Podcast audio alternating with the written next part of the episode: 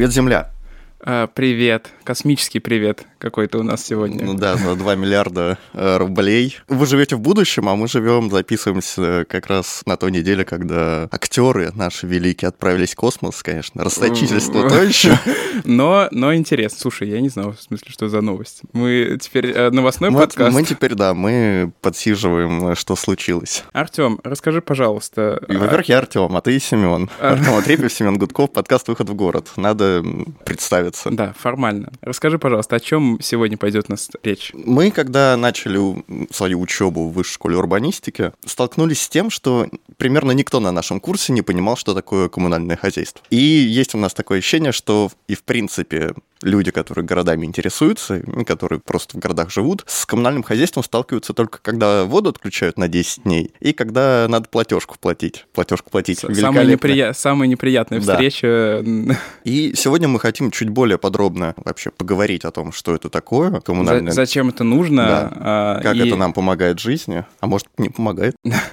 Можно ли вообще прожить э, урбанисту, там, градостроителю без знания коммунальной инфраструктуры? И вот обо всем об этом мы поговорим поговорим с Сергеем Борисовичем Сиваевым, профессором Высшей школы урбанистики и экспертом, наверное, самым большим, одним из самых больших э, в сфере коммунальной инфраструктуры в России. Сергей Борисович, здравствуйте. Добрый день.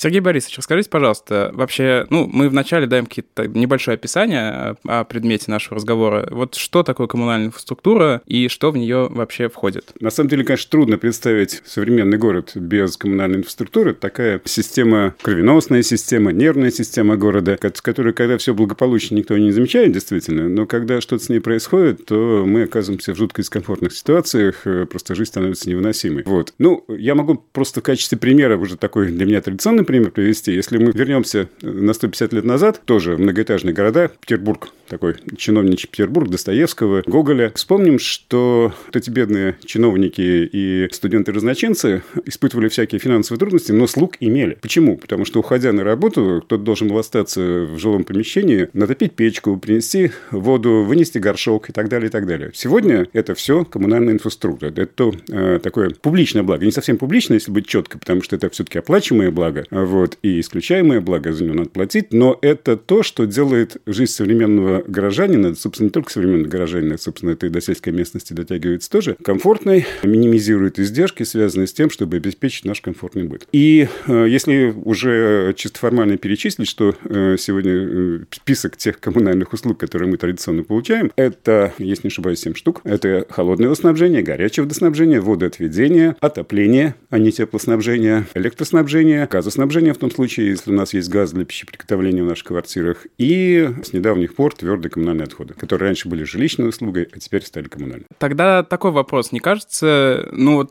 есть ощущение, что коммунальной инфраструктурой должны заниматься люди, которые будут в это исключительно погружены, да, то есть э, глубоко и заниматься только коммунальной инфраструктурой. Крепкие хозяйственники. Да. Надо ли вообще городским планировщикам, урбанистам, градостроителям э, понимать, знать, как это работает, или это можно делегировать кому-то другому и заниматься спокойно другими вещами? А, на мой взгляд, безусловно, нужно, потому что коммунальная инфраструктура, городская инфраструктура обладает такими удивительными качествами, как, ну, например, достаточность. Э, очень плохо, когда коммунальная инфраструктура больше, чем нужно, и совсем невыносимо, когда ее меньше, чем нужно. Но когда, если, если меньше, чем нужно, понятно, то есть наши дома превращаются в кучу кирпичей, потому что у них там может быть холодно, значит, э, без воды и так далее. А когда много, становится дорого, потому что коммунальная инфраструктура – это такая вещь, как, которая стоит стоит серьезных денег. То есть вот сбалансированность спроса и предложения очень важная история. Вторая очень важная история – это как планируется городская инфраструктура. Вот э, сейчас мы в Вышке последние года полтора занимались много взаимоотношениями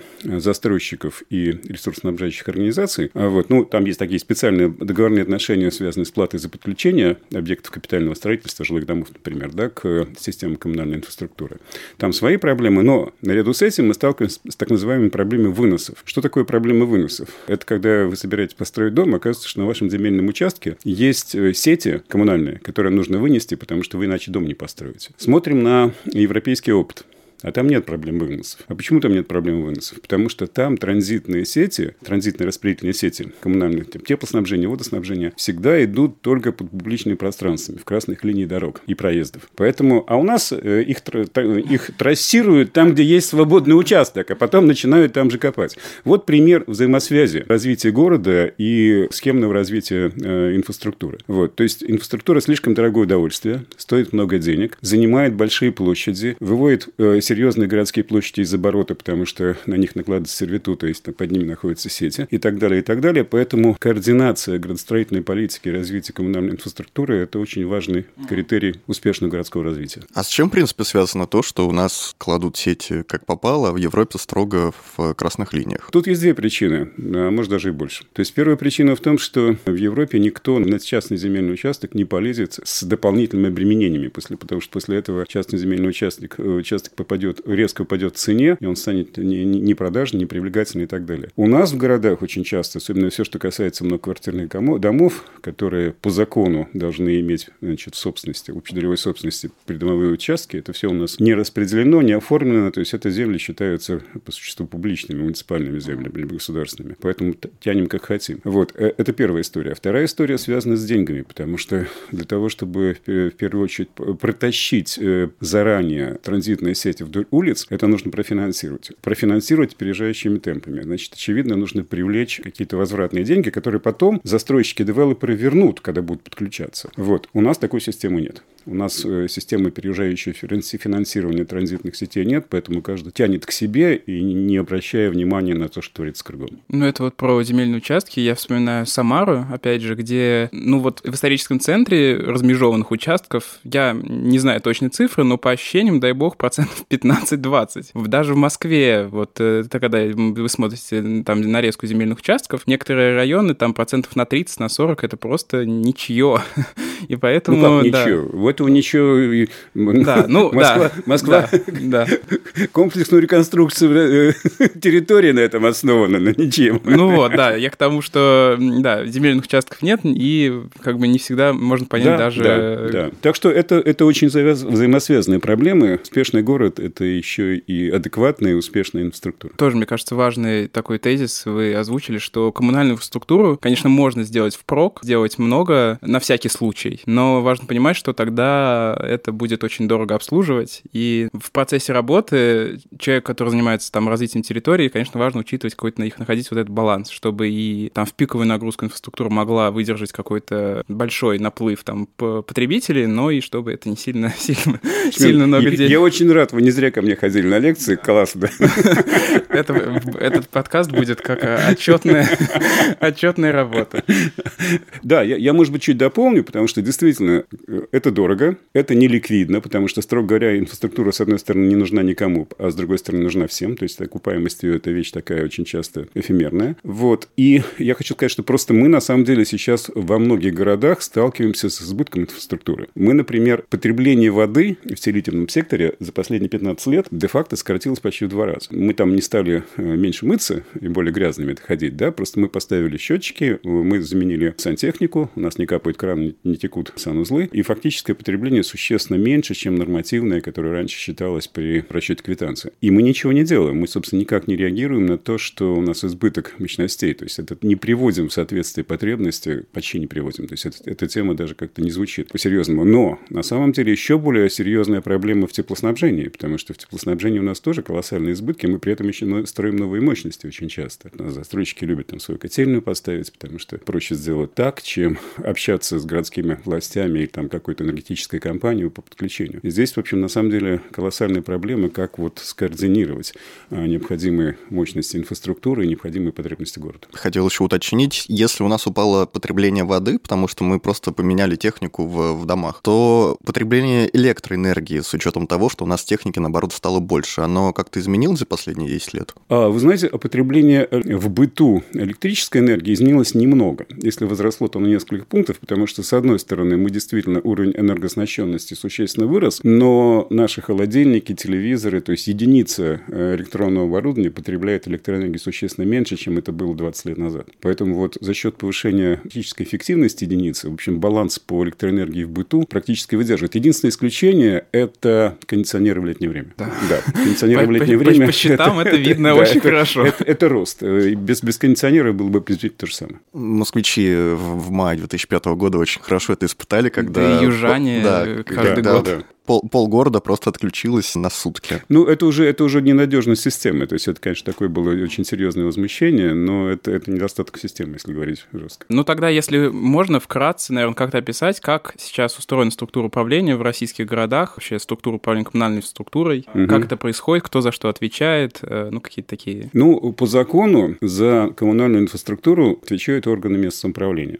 Это закон об э, органах местного самоуправления, местного самоуправления. Но, к сожалению, сожалению, у нас очень часто вот тенденция, связанная с централизацией полномочий, она распространяется и на коммунальную инфраструктуру в том числе. Я не могу сказать, что э, мне кажется, мне не кажется этот процесс оправданным с содержательной точки зрения, потому что, в общем, э, все, что связано с теплом, все, что связано с водой, это, это поселенческие задачи. То есть, это задачи, которые нужно решать в масштабах поселения, а не где-то там в региональном центре, тем более в Москве. Ну, например, тарифные решения у нас сейчас принимаются на уровне региональном. А если, если говорить жестко, то, в общем, по существу регионы выполняют волю федеральной антимонопольной антимонопольной службы. То есть, э, в общем, степень свободы регионов даже гранична. Муниципалы, муниципалы к этому отношения уже практически не имеют вообще. Вот. Но, если говорить о способах хозяйствования, они относительно разнообразны. Базовая форма – это унитарное предприятие. Унитарное предприятие э, в воде – это практически процентов, наверное, 70 сектора водоснабжения. Унитарное предприятие – это предприятие, ну, как правило, муниципальное. Вот. Это на самом деле такой хозяйственный механизм, который был присущ э, социализму, от которого, в общем-то, на мой взгляд, нужно было бы избавиться. Только вопрос, куда идти если избавляться от него. Почему социализм? Потому что в период советский у нас э, все было государственным имуществом. Это государственное имущество нужно было поделить на какие-то кусочки и назначить юридическое лицо, которое будет управлять этим имуществом. Вот так выделяли э, часть этого государственного имущества и передавали в хозяйственное ведение значит, юридическому лицу, которое ну, тоже то есть, было по сути, задача унитарного предприятия – это обслуживать и э, тратить деньги на... То есть, оно может быть коммерческим или... Исходя из правовых условий, может. Даже должно, потому что в уставе всегда будет написано, что это предприятие создано с целью э, ведения хозяйской, хозяйственной деятельности и извлечения прибыли. Но э, поскольку собственником этого предприятия является публичная власть, для которой максимизация прибыли, слава богу, не является критерием, критерием, скорее всего, должна являться там, избираемость, вот, полити- политическая компонента, то, конечно, унитарное предприятие как, э, как коммерческий субъект хозяйства рассматриваться, рассматривать не приходится. Ну, например, унитарные предприятия практически никогда не будут клиентами, заемщиками серьезных финансовых институтов, вообще финансовых институтов, только если на кассовые разрывы, потому что что ну, они, у них нет собственного капитала, потому что основные фонды – это не их фонды, э, это фонды муниципалитета, которыми, э, на которых они работают, направить того, того же хозяйственное ведение. То есть, это форма, значит, э, в странах, развитых странах капитализма никаких унитарных предприятий угу. нет. И когда с западными экспертами общаешься, очень трудно объяснить, что такое унитарное предприятие. Там, собственно, есть две. Вообще, система управления коммунальным хозяйством, она традиционно очень консервативная, потому что это социально чувствительный сектор, там нужно семь раз отмерить, прежде чем отрезать. Поэтому вот классические такие формы, которые сложились в Северной Европе и в Южной Европе, они разные. В Северной Европе это коммунальное предприятие, это акционерная компания, которая владеет коммунальной инфраструктурой, а акциями этой компании владеет муниципалитет, публичная власть. Вот, это такая так называемая немецкая модель. А на юге, то, что называется часто французской моделью, это модель привлечения частного бизнеса к управлению э, коммунальной инфраструктурой, то, что мы сейчас называем государственно-частным партнерством, муниципально-частным партнерством. То есть там система такая, что муниципалитет владеет то есть, той же системой водоснабжения, и по договору к управлению этой системой привлекает на срочных условиях частную ну, такой компанию. аутсорсинг. Ну да, да, аутсорсинг. Ну, в данном случае это, это, это можно назвать аутсорсингом, ну, там есть свои правила очень ну, важные. Да, да. да. Угу. Почему такая система выбрана? Или она просто естественно сложилась у нас в России и так просто вышло? Слишком инертно, чтобы поменять что-то. Да, ну в России ну, в рамках тогда, когда у нас было собственником имущества ну, государства, она была совершенно естественной. То есть она и была естественной для той экономической формации.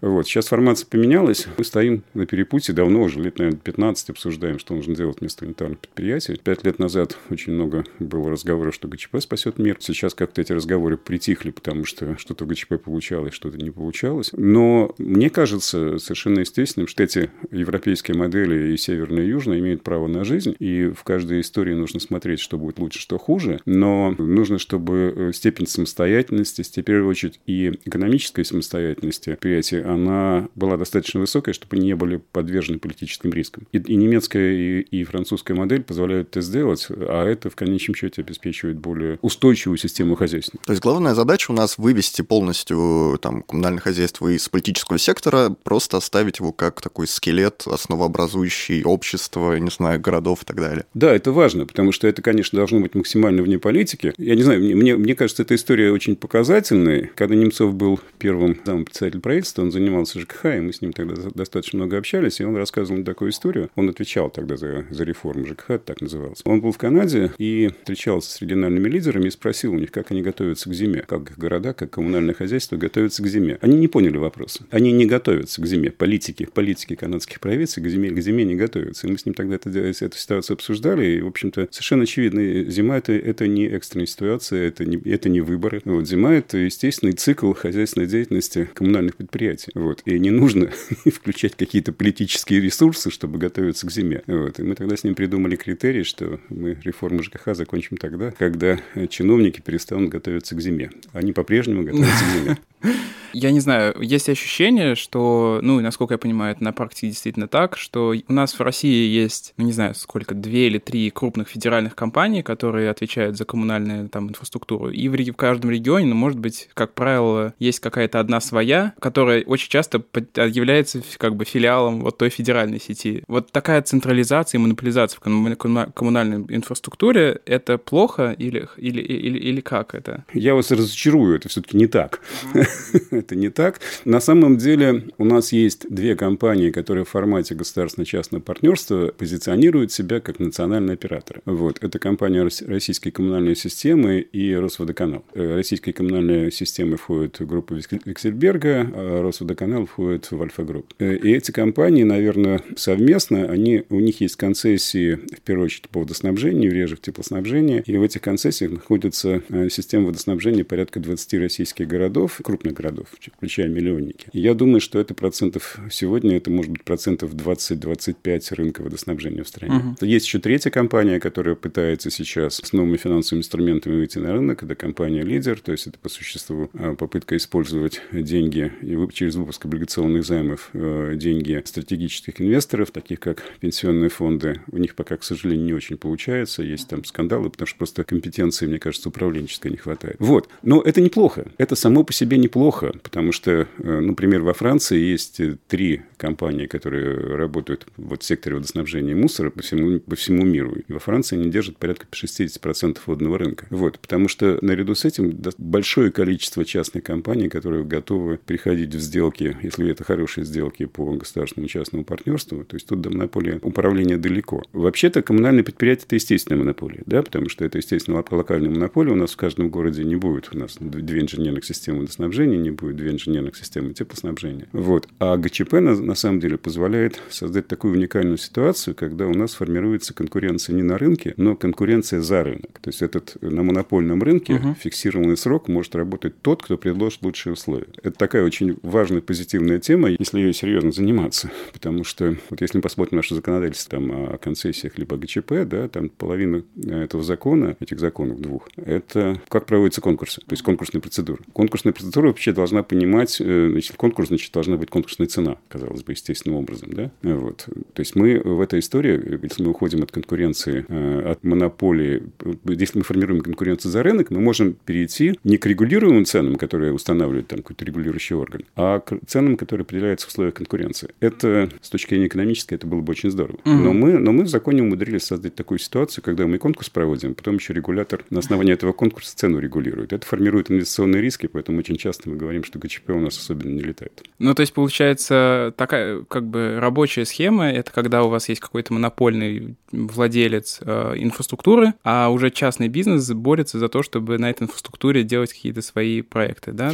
Это так, но только в том случае, если это владелец публичная власть, муниципальная или угу. государственная. Потому что, конечно, если владельцем является собственником, потому что собственники владельцы суть разные вещи. То есть, если собственником является частная компания, то, конечно, зачем ей отдавать кому-то? То есть, она будет будет... Да, будет все делать сама. Да, да. А если это публичная власть, то да, то инструменты, вот эти все инструменты государственно-частного партнерства, конкуренции за монопольные рынки, это когда это публичная собственность, собственность муниципалитетов и государства, на основании конкурсов приглашается к управлению, к инвестированию в том числе, на частные компании. Хочется, наверное, немножко назад вернуться, и мы вскользь упомянули уже физическое состояние инфраструктуры. По моему опыту, вот я помню, как было там, не знаю, в нулевых, как часто у нас отключалось кратковременно, но отключалось электричество, например, в Москве. Но с водой не было каких-то особых перебоев. Вот с водой перебои есть периодически сейчас. Почему-то появились они внезапно. Как вообще можно оценить физическое состояние инфраструктуры в российских городах, в Москве в частности, и есть ли какие-то вот главные проблемы? Я так понимаю, главная проблема, например, горячего холодного водоснабжения — это потери, например. То есть у нас трубы в ненадлежащем состоянии, и вода просто, водичка утекает.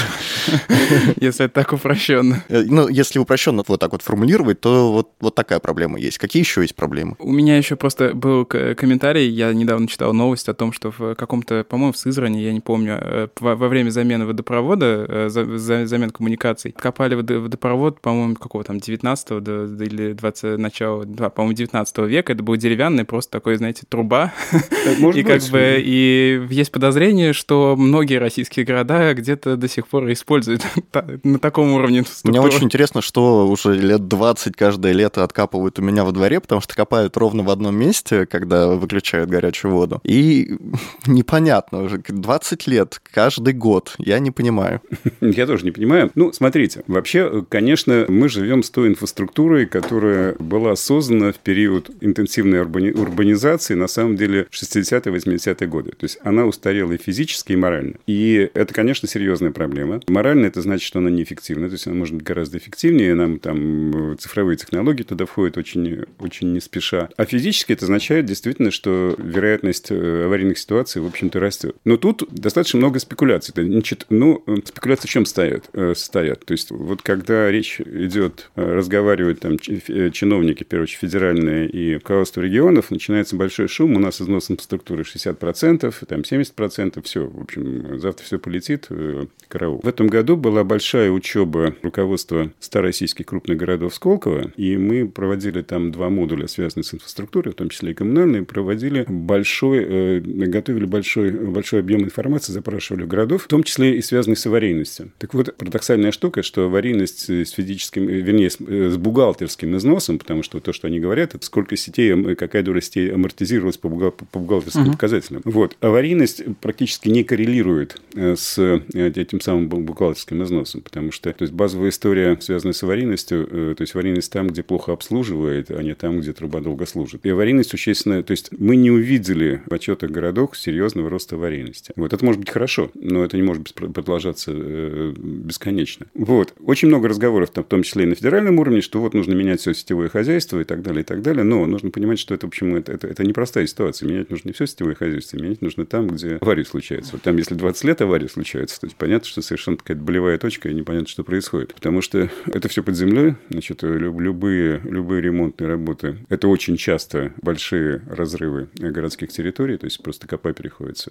Есть технологии, которые что-то позволяют делать без, э, без, без копания городской земли, но это, это скорее исключение, чем практика. Вот, то есть да, коммунальная инфраструктура требуется в очень серьезном, э, серьезной модернизации, и я это связываю не столько с э, снижением аварийности, которая сегодня еще, скажем так, не зашкаливает, хотя каждая авария это, это серьезная проблема. А связано, в первую очередь, необходимость модернизации связана с улучшением качества и оптимизацией стоимости. Потому что низкая эффективность, высокие потери это в конечном счете все, угу. что мы ну, в конечном счете оплачиваем. Да, и, ну, естественно, это потеря и денег. Ну да, да, конечно. Ну, то есть это потеря, это основание выставить нам дополнительный счет. А может ли вот эту проблему решить ГЧП, о котором мы говорили? То есть мы начали немножко там краешком захватили, что, мол, были попытки, но что-то не пошло, ну, пошло не так. Может ли он в идеале решить эту проблему и что пошло не так? Ну, смотрите, в идеале, конечно, задача, когда принимались законы о ГЧП, когда пошла политическая волна, что нужно ГЧП, задача стояла в том, чтобы частный бизнес привлекал инвестиционные деньги, инвестиционные ресурсы в коммунальный сектор и модернизировал его. Да? В принципе, во всем мире это достаточно распространенная практика, особенно в развивающихся странах. Почему? Потому что почему это бизнесу интересно. С одной стороны, это, конечно, социально чувствительный сектор, там никогда не будет э, сверхвысокой доходности. Вот, то есть бизнесу никто не позволит там, получать доходность там, 30-50%. Да? Но это сектор с гарантированным сбытом, то есть это не рискованный сектор, потому что вода нужна всегда, тепло нужно ну, да. всегда. Да? Вот. И это большие финансовые потоки. Это большие финансовые потоки. Если у вас даже относительно невысокая доходность, то там э, в результате, что... То есть за счет объема... За счет и... объема, да, да, Можно, можно, можно заработать. И если это хорошо структурировано, то это все получается. Что у нас? Почему у нас успехи достаточно скромные? Хотя отчетности там заключения сделок ГЧП много, но нужно судить о хорошей сделке в том случае, если действительно реально привлекли деньги в конкретный коммунальный объект. А таких историй не так уж много, совсем немного. Вот, то есть э, история финансового закрытия, когда, например, банки финансируют этих концессионеров. Почему? Ну, бизнес оценивает риски как слишком высокие. С чем это связано? Ну, вот я уже сказал, что у нас, казалось бы, это конкуренция за монопольный рынок, и мы должны оперировать ценой конкурентной, да, конкурсной. Причем тут же такая история, что стартовые условия выставляет публичная власть. Вот, условно говоря, тарифы за тепло, да, и бизнес может поиграть только на понижение, он не может и выше. Вот, казалось бы, это было бы совершенно понятная такая история, но мы придумали такой закон, когда и торгуют так называемые долгосрочные параметры тарифного регулирования, а потом регулятор устанавливает тариф. Это риск, потому что, ну, например, я, в общем, постоянно консультирую какие-то сделки по ГЧП. Значит, мы никогда не исходим... То есть, сделка, когда бизнес исходит из того, что нужно повысить тарифы для населения, это очень рискованная сделка, потому что потом власть не даст это сделать, не примет такого решения. Вот. И хорошая сделка ГЧПшная – это когда деньги возвращаются за счет сокращения издержек. То есть, вы что-то поставили новую технологию, модернизировали, и текущие издержки на состояние э, потери снизились, потребление электроэнергии снизилось, значит, э, количество людей, работающих в системе, снизилось. То есть, мы сокращаем издержки на операционной деятельности, и это источник возврата для инвестиций. Вот. Но таких проектов не так много. Но это сложно, потому что, наверное... Это сложно, да, это сложно. Значит, э, и далеко не всегда, то есть, где-то можно было бы вполне оправданным все разговоры о том, что мы там платим больше, чем цивилизованные страны, это я могу привести примеры, что мы не больше платим, даже относительных деньгах. То есть, есть целый ряд, вот законодательно есть целый ряд рисков, которые сейчас по законодательству слишком серьезные. Вот я сказал, риски, ценовые риски, да, риск избыта. У нас так устроено законодательство, что риски избыта лежат на частной стороне. То есть, условно говоря, что построили водокачку, а вода с этой водокачки не очень нужна, объем продаж не, не, не увеличился, то это риски частной стороны. Хотя заказали это водокачку угу. публичные органы власти. Целый набор таких факторов, которые сужают возможности для привлечения инвестиций. То есть большие риски. Большие, большие, большие риски. Большие риски. Если, если, говорить, если говорить уже угу. в терминах экономики и денег, большие риски. И, конечно, здесь, здесь есть возможность, то есть здесь есть серьезное поле для оптимизации. Почему я об этом говорю? Потому что, строго говоря, я, если можно, чуть-чуть еще тезис разовью, потому что есть два способа развивать, финансировать инфраструктуру. Пункт первый. Всегда это делается за счет привлеченных средств. Почему привлеченных? Потому что нужно, чтобы платили за, за измененную инфраструктуру те, кто ее пользуется. То есть не сегодняшние налогоплательщики, не сегодняшние платежи, плательщики за коммунальные услуги, а те, кто будет пользоваться. Да? Поэтому заемные деньги. А занимать может либо публичная власть, либо частный бизнес. Так вот, интересно, что в Европе очень часто, чаще всего, занимает не частный бизнес, а публичная власть, местные бюджеты, например. Кредиты, облигационные займы. Почему? Эти деньги менее рискованные, они занимают дешевле, чем занимает бизнес. У нас э, сегодня ситуация с бюджетным процессом такая, что ну да, в долг особенно не дают брать. Особенно в длинную. То есть короткие, там на кассовые разрывы бюджет, конечно, занимает, но в длинную он, он занять не может. Вот, поэтому у нас одна надежда на бизнес. Поэтому мы должны формировать такие правила игры, чтобы бизнесу, в конце концов, это было интересно. Потому что это в наших... Это, угу. это в интересах населения, нас как потребителей. Так, ну если мы разобрались, что нам интересно привлекать бизнес в сферу коммунального хозяйства, вот хочется еще затронуть в целом мировые тренды и то, как они могут повлиять на отрасль потому что у нас есть цель устойчивого развития ООН, у нас есть э, там требования ЕС по энергоэффективности, по... А, Углеродный след. Да-да-да-да-да. Вся зеленая энергетика, борьба с изменением климата и вот вся эта модная повестка. Как, в принципе, может измениться э, отрасль при вот в таких новых данностях, которые у нас сейчас есть? Ну, смотрите, э, это, это хороший, правильный вопрос. И, конечно, э, вот на уровне городского планирования, планирования и коммунальных инфраструктур в том числе, это, эту тему нужно иметь в виду. По-разному. Если речь идет, например, о водоснабжении, то я не вижу каких-то революционных изменений в технологии водоснабжения. Может быть, технология быть получше, там э, с стоками есть варианты, как лучше обрабатывать иловосадки, ликвидировать и так далее, и так далее. Но пресная вода – это то, что дано природой, и то, что, в общем, мы, мы сами не придумаем. То есть там космические системы по обратному циклу, то есть использование стоки для, для водоснабжения, как делается только в Сингапуре. Слава богу, у нас почти нигде не нужно очищать морскую воду, потому что природная пресная вода у нас есть. То есть в воде каких-то кардинальных изменений, кроме цифровизации, улучшения технологических режимов, я не вижу. В отоплении, что, что является самой дорогой услугой у нас отопление, да, то есть отопление тянет до 50% нашей платежки. Тут, конечно, э, я думаю, что мы стоим на пороге очень серьезных преобразований. Вообще отопление, строго говоря, услуга навязанная, потому что если с электричеством, с водой мы можем открыть, закрыть кран, выключатель, то с отоплением... Батареи мы не перекроем. Да, батареи мы... Э, даже если мы перекроем батарею, там есть сейчас такие термостаты, которые можно поставить на батарею, и отрегулировать тепловой режим в конкретной комнате, но это означает на самом деле, что после этого у вас изменится, у вашего соседа снизу изменится тепловой режим. И это никак, к сожалению, не отразится на вашей квитанции. Вот, потому что общее потребление в доме при этом не изменится. Там есть серьезные проблемы, значит, э, связанные с тем, как сделать так, чтобы мы заказывали то количество тепловой энергии, чтобы мы там не было у нас перетопов весной и осенью, чтобы мы там жили при открытых форчиках, потому что за, все, за все это запла- э, оплачиваем. Вот. Это требует изменения технологий, которые сейчас связаны с инженерными системами внутри дома. Вот. Э, где-то это просто сделано, где-то это делать сложнее. Вот, например, в элитных домах в Москве сейчас процентов, наверное, 10 московского жилья – это так называемая горизонтальная разводка тепла, когда у вас квартира снабжается не из таких в каждой комнате сверху вниз, а разводка горизонтальная по квартире по вашей. Тогда вы ставите счетчики, сколько тепла было на входе, с какой, с какой температурой теплоноситель ушел на выходе, и можете это регулировать и платить по факту. Это небольшая часть. Вот. Там много всяких инноваций, в том числе и технологических. Понятно, что тема энергосбережения колоссально серьезная тема, потому что энергоэффективность наших домов до сих пор тех, которые строятся, не очень высокая. То, что строилось давно, там, 30 лет назад. Вся Восточная Европа запускала огромные программы. Вот после перехода на мировые цены на энергоносители запускала там огромные программы, связанные с повышением энергоэффективности э, многоквартирных домов. Значит, помогал и, Европейский Союз, и системы кредитования создавались. У нас-то все еще впереди, потому что мы сдерживаем тарифы на энергоресурсы, они у нас существенно ниже, чем мировые. У нас нет таких серьезных стимулов, вот. но это все впереди, потому что, в общем, энергоэффективность нашего жилья, невозможность регулировать энергопотребление – это такие проблемы, которые предстоит решать. Ну и, а дальше за этим стоят целый букет новых технологий, потому что когда мы говорим о доме с нулевым потреблением, значит, о том, что можно рекуперировать то тепло, которое выбрасывается из дома, тот воздух, который значит,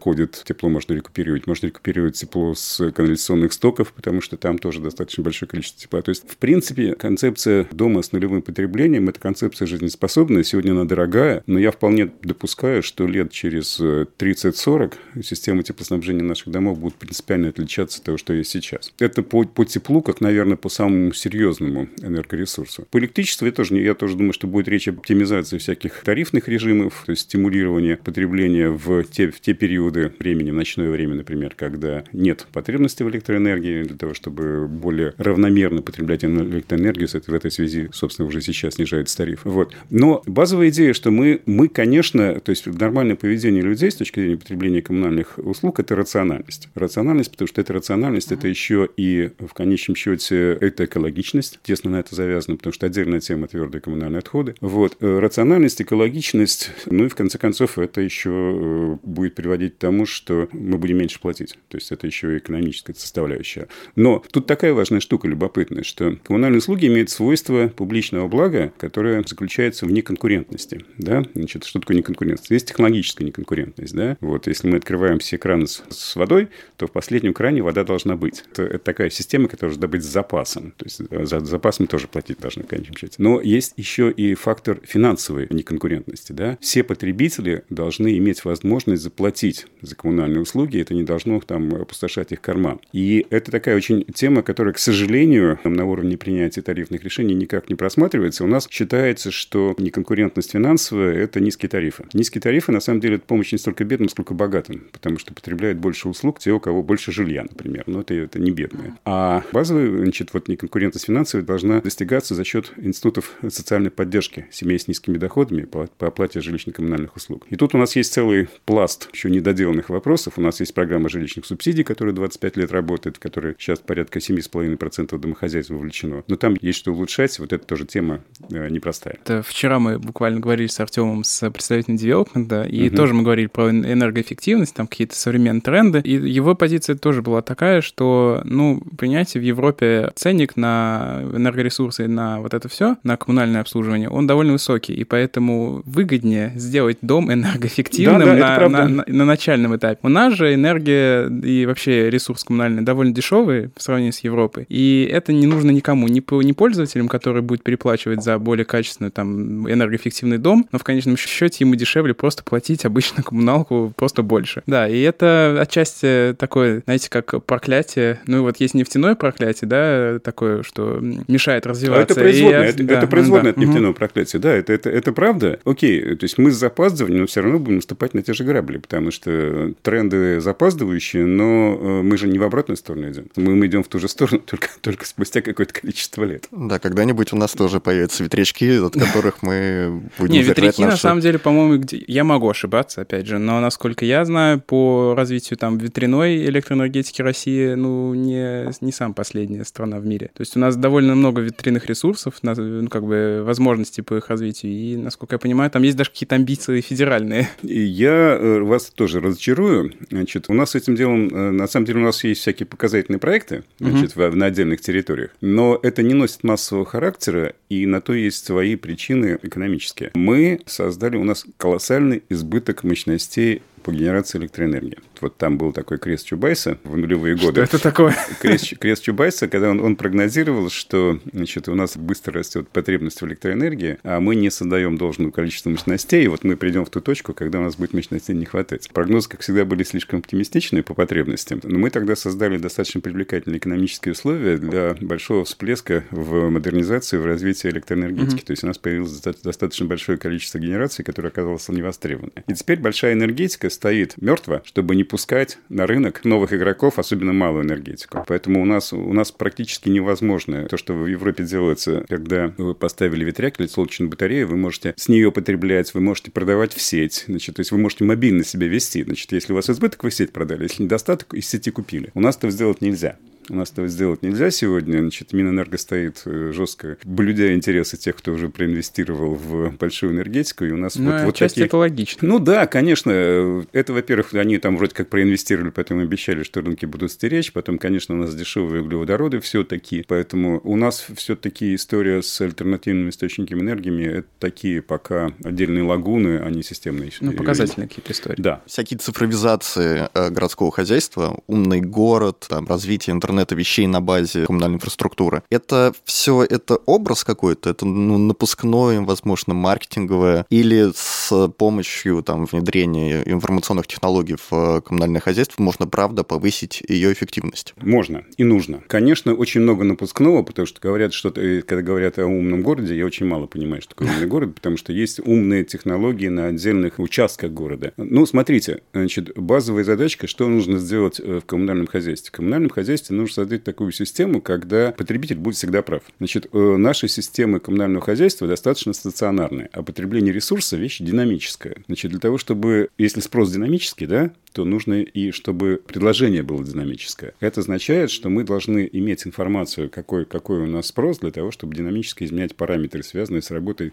котельных, связанные с работой насосных станций. Ну и прогнозировать а, его отчасти, наверное. А, да даже, ну, отчасти, конечно, можно, можно его прогнозировать, потому что его периодичность, то есть он достаточно хорошо прогнозируем, потому что у нас там суточное потребление воды, это понятных два пика утром и вечером, а ночью все спокойно, значит, работаем на резервуары. То есть вот такая обратная связь, то есть понимание балансов, сколько сейчас производится, и производить ровно столько, сколько нужно потребителю, выводить дополнительные, то есть не использовать, не, чтобы не работали электродвигательные насосы, когда вода там, в общем, бьется, и все в дыры вытекает, потому что избыточное давление, которое сегодня не нужно, потому что в данный момент времени не нужно, потому что нет разбора воды и так далее. Вот это задача цифровизации, это задача создания системы управления э, процессами, которые будут реагировать на спрос, на текущий спрос. В тепле, если мы все-таки придем к такой ситуации, что дома будут регулировать объем тепла, который им нужно, а не сколько им нужно. Это, это тоже задача важная, да, то есть вот для этого нужно какие технические решения адекватно применять. Это задача цифровизации. Получение большого объема данных, его обработка и изменение технических параметров под потребности. А такие процессы, в общем, это не бог весть, знать, не бог весть, какие технологии. Но а, они очень часто сталкиваются ну, с отсутствием денег, с отсутствием понимания, зачем это делается, с определенными административными барьерами. Ну, например, у нас сейчас история такая, что у нас приборы учета находятся не у продавца, а у покупателя. Вот это очень часто так, потому что это, например, на квартирных домах это прибор учета, это владельца, это, это угу. э, собственность владельца дома, неважно какого там дома или либо а, любого объекта недвижимости, а не коммунального предприятия. Вот, а это означает, что он не может замкнуть, замкнуть баланс, потому что он, он часто собственник дома ставит любой прибор учета, и уже нет обратной связи там онлайн для того, чтобы замкнуть баланс, сколько этот дом потребляет и так далее, и так далее. Ага. Таких вопросиков достаточно большое количество. Но правда в том, что цифровизация, она снизит существенно потребность, например, в капитальных ремонтах, потому что мы будем выдерживать нормальное давление, трубы будут рваться меньше. Значит,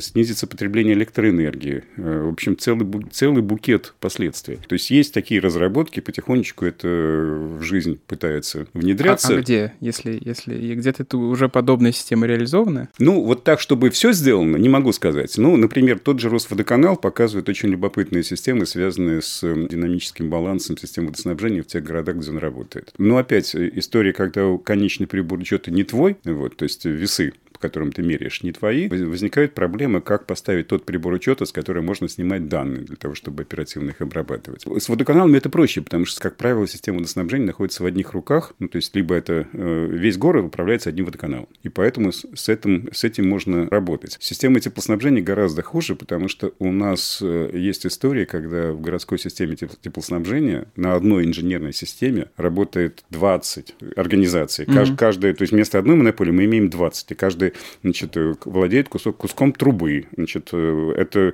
граница собственности, это обязательно маленькая война. Там должны быть приборы учета, дополнительные транзакции, где вода, где тепло потерялось, значит, угу, и так далее, и так далее. И там эта проблема становится практически неразрешимой. То есть консолидация 20 монополистов это гораздо хуже, чем один. Вот консолидация активов теплоснабжения такая тоже содержательная задачка, которую мы только-только понимаем, что нужно это делать.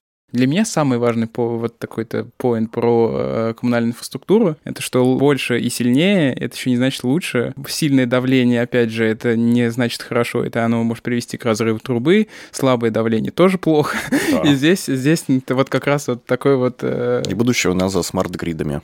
Да. Мы, я еще помню, мы как-то обсуждали, по-моему, даже с вами историю про то, что вот опять же, что выработка э, электроэнергии, можем ли мы как-то с помощью современных технологий технологий э, вот сделать так, чтобы ну, по, под запрос она формировалась, или это невозможно? А, это крайне сложно. Это крайне сложно, потому что вот, вот с водой мы как поступаем? Мы чистим, вот подготовка воды – это процесс стационарный. То есть, он, значит, вот, должны технологические стадии все пройти, да? То есть, мы готовим в стационарном режиме воду, а потом, когда она ночью не, потребляет, не потребляется, мы ее закачиваем в резервуары. А потом э, утром уже не только из водозабора берем воду, сколько из этих резервуаров. Вот у нас есть э, станции накопления. Вот. А накапливать электроэнергию практически невозможно. Поэтому, конечно, здесь есть колоссальные проблемы. Это проблема, в первую очередь, той же малой энергетики, да, то есть тут история такая, конечно, можно выключить какую-то генерацию, да, то есть можно, условно говоря, установить какую-то турбину, если она не сейчас, э, это избыточная мощность. Но остановить это не быстрая история. Поэтому, когда потребление электроэнергии ограничивается, есть целая градация, у какой генерации нужно купить электроэнергию в первую очередь. Например, у гидроэлектростанций, потому что тут они вообще просто работают в стационарном режиме, и там динамически никак не переиграешь. Вот, это, это технологически непросто. Мне кажется, э, это был такой мини-курс для наших слушателей. Ну да, я думаю, может, чуть-чуть перегрузили, да? Да, но в конце мы стараемся давать какие-то такие практические советы двум людям. Э, первый, первый человек — это такой активист, э, инициативный человек, который хочет что-то сделать в своем городе лучше. Вот могу ли я, допустим, как активист, что-то сделать для там, развития коммунальной инфраструктуры или вообще в целом там, для развития всей этой истории? Да, первый ответ — да. Но смотрите, значит, то, чем мы, чему мы не касались, потому что вы, наверное, это знаете, но не факт, что знают слушатели. У нас же не коммунальная инфраструктура в нашем обиходе, а ЖКХ. А мы говорим, что нет никакого ЖКХ, значит, потому что у нас нет единого хозяйства. Коммунальная инфраструктура – это зона ответственности органов муниципальной власти, а вот жилищный сектор – это э, зона владельцев собственности. Вот первая задача, которая, мне кажется, если мы говорим перед активным гражданином, это понимание того, что за состояние своего многоквартирного дома отвечает он и его соседи угу. собственники помещений, а не мэр, и даже не президент. Это очень большая проблема, когда люди из-за прорванной трубы пишут президент. Конечно, да? конечно, там текущей крыши и так далее, и так далее. Вот первая задача заняться своей, то есть начать с малых дел, начать значит, подумать о том, как можно эффективнее управлять своим домом. Это, это непросто, потому что это требует коммуникации с соседями. В общем, ну вот счастье начинается с того, что э, вы находите адекватное решение по управлению. Ну, например, сейчас достаточно большие деньги мы платим в качестве обязательных взносов за капитальный ремонт. И там есть две опции либо мы эти деньги перечисляем в так называемый региональный фонд капитального ремонта, и потом все, что связано с капитальным ремонтом, решают за нас чиновники. Либо мы оставляем эти деньги на так называемом специальном счете значит, э, конкретного дома, и тогда этими деньгами распоряжаются уже собственники этого дома. Ну, да, оставьте, совсем другое. Оставьте, оставьте, решайте сами. Не, не, не, не надо это перед... с этими с региональными фондами капитальных ремонтов там тоже. Мы с вами помню, смотрели ситуацию в Астрахани, да? С тех пор там ситуация лучше не стала, и в большинстве региональных фондов капитального ремонта тоже. Вот, такие вещи. То есть жилищное просвещение и частная инициатива в масштабе собственного квартирного дома – это, мне кажется, первая история. Вот. И э, когда мы занимаемся этими вопросами, мне кажется, что в любом случае тема повышения энергоэффективности, тема возможности регулировать теплопотребления, вот как нерешенная задача, да, она может решаться в масштабах дома. Она может решаться в масштабах дома, это требует определенных денег, определенных денег, э, компетенций, но практика показывает, что э, такие истории, в общем, не единичны. Вот я не думаю, что нужно как-то там э, очень сильно, ну, желательно, конечно, знать там логику развития коммунальной инфраструктуры, ну, но да. базовая история, угу. базовая история, обеспечить нормальную жизнь и качественное состояние дома. И своим, своему да, дому. и угу. вот с этого начинается, мне кажется, вот... Любая работа да, такая. Работа, Начни да. с себя. Это Начни с себя. Да, это хороший, да. да и это, кстати, когда мы сейчас будем говорить о, о чиновниках, та же самая история. Да, будем говорить о, о чиновниках. Э, какие-то, возможно, там несколько блиц советов, потому что я понимаю, что чиновники массово ходят в Сколково этому обучаться. Не масса, если бы массово.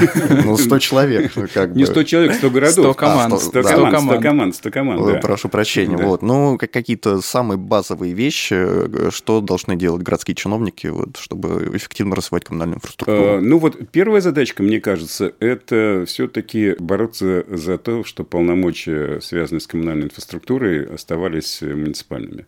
Вот. Это, это сложно, это сложно, это политически непопулярно. Это, это, конечно, дело не одного, это дело консолидации, дело ассоциации муниципальных образований. Но вот когда у нас уходят одни, там много историй, когда полномочия поднимаются наверх, вот, а, с населением остаешься ты, вот, в общем, это не очень э, правильная история, и это важно.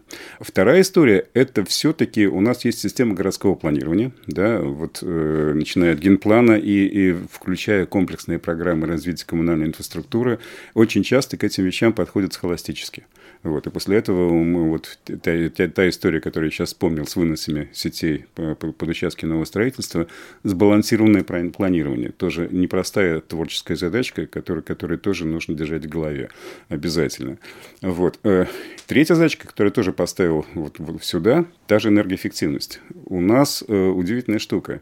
Э, у нас, например, муниципальные учреждения, здания муниципальных учреждений, школы, детские сады, вот. У нас никто не знает, сколько они потребляют энергии, Значит, э, потому что у нас за договор теплоснабжения и водоснабжения школы заключает директор школы. Конечно, у нее никакой, никаких, никаких, у них там, у нее есть, конечно, какой-то завхоз, вот, но, но компетенции этому, у них нет. Компетенции да? нет, компетенции нет, поэтому история то, что э, здание публичного сектора, социальной инфраструктуры, социальную, социальную инфраструктуру, образование, здравоохранение потребляет абсолютно нерациональное количество коммунальных ресурсов, это абсолютно типичная история, которая подлежит оптимизации, и это как раз опять цифровизация, потому что строго говоря, город может создать цифровую систему, которая может мониторить потребление, выявлять случаи, когда оно совершенно не э, выпадающее из общего ряда, и думать, как это оптимизировать. Опять э, практик э, вот, энергоменеджмента бюджетной сферы достаточно большое количество, не у нас, к сожалению. Вот. Но это та история, вот начни с себя. То есть для того, чтобы потом объяснять людям,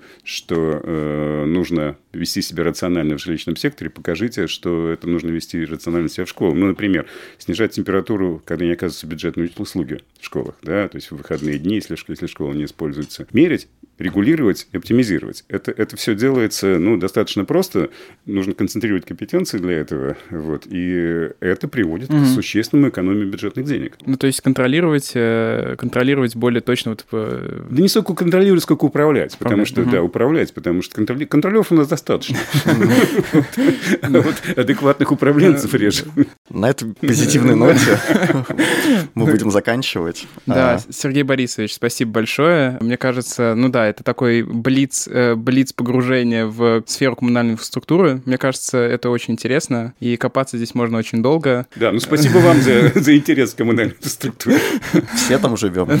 Да, все, да. все, с этим, да, все с этим дело имеем. Это был подкаст «Выход в город». Артем Отревьев, Семен Гудков. О, да. Да, подписывайтесь на нас на всех платформах, где это возможно. Ставьте лайки, отзывы пишите, письма пишите. Да, предложения. Мы открыты к предложениям разным, разного рода приличным. Ну что, пока. Пока. До свидания.